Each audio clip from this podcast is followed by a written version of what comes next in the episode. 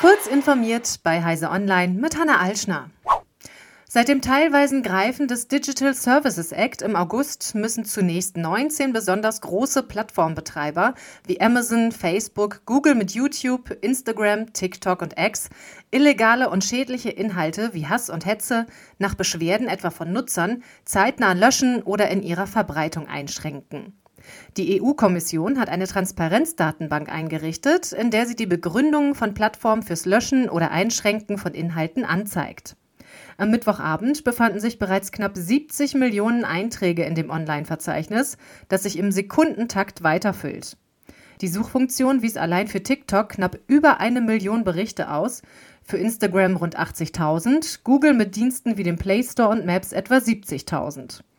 Offenbar ist die Funktion aber noch nicht ganz ausgereift, denn unter anderem für Facebook und X spuckt die Suche bislang keine Ergebnisse aus.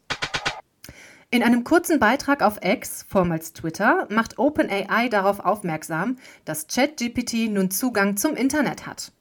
Dadurch kann der Chatbot Nutzerinnen und Nutzer mit allen aktuellen Informationen versorgen. Zudem werden Antworten, die ChatGPT für gewöhnlich in natürlicher Sprache gibt, jetzt durch Links zu den Quellen erweitert.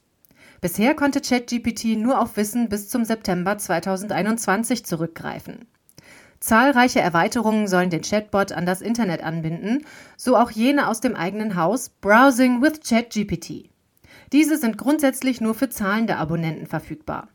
Das gilt allerdings auch für die nun angekündigte ChatGPT-Version mit Webzugang.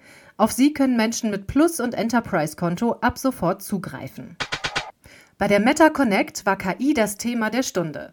Mit Meta AI hat das Unternehmen einen generellen Chatbot vorgestellt, der dem entspricht, was wir von ChatGPT, BART und Co. kennen. Er basiert auf Lama 2. Zudem steckt in Meta AI ein eigener Bildgenerator mit dem Namen EMU. Laut Mark Zuckerberg kann er innerhalb weniger Sekunden qualitativ hochwertige Bilder generieren. In WhatsApp lassen sich so künftig lustige AI-Sticker per Prompt erstellen. Zunächst ist Meta AI allerdings als Beta-Version nur in den USA verfügbar. Aus den USA, China und Kanada gibt es Berichte über spürbare Temperaturanstiege bei Apples iPhone 15 Pro und 15 Pro Max. Sie treten auf, wenn die Geräte geladen, aber auch wenn viele oder leistungsintensive Apps genutzt werden, insbesondere bei Spielen. Zu direkten Ausfällen scheint es nicht zu kommen, allerdings werden die iPhones so warm, dass sie von Nutzern ungern gehalten werden. Beim Laden sollen laut einem Bericht des Wall Street Journal beim iPhone 15 Pro Max über 41 Grad zu spüren sein, wird geladen und gleichzeitig eine prozessorintensive App ausgeführt, würden über 44 Grad erreicht. Auf Kundennachfragen heißt es vom Apple Support, das Problem trete nur anfangs auf, weil das Gerät nach der Installation verschiedene Setup-Prozesse durchläuft. Allerdings war die Erwärmung auch nach einigen Tagen spürbar. Diese und weitere aktuelle Nachrichten finden Sie ausführlich auf heise.de.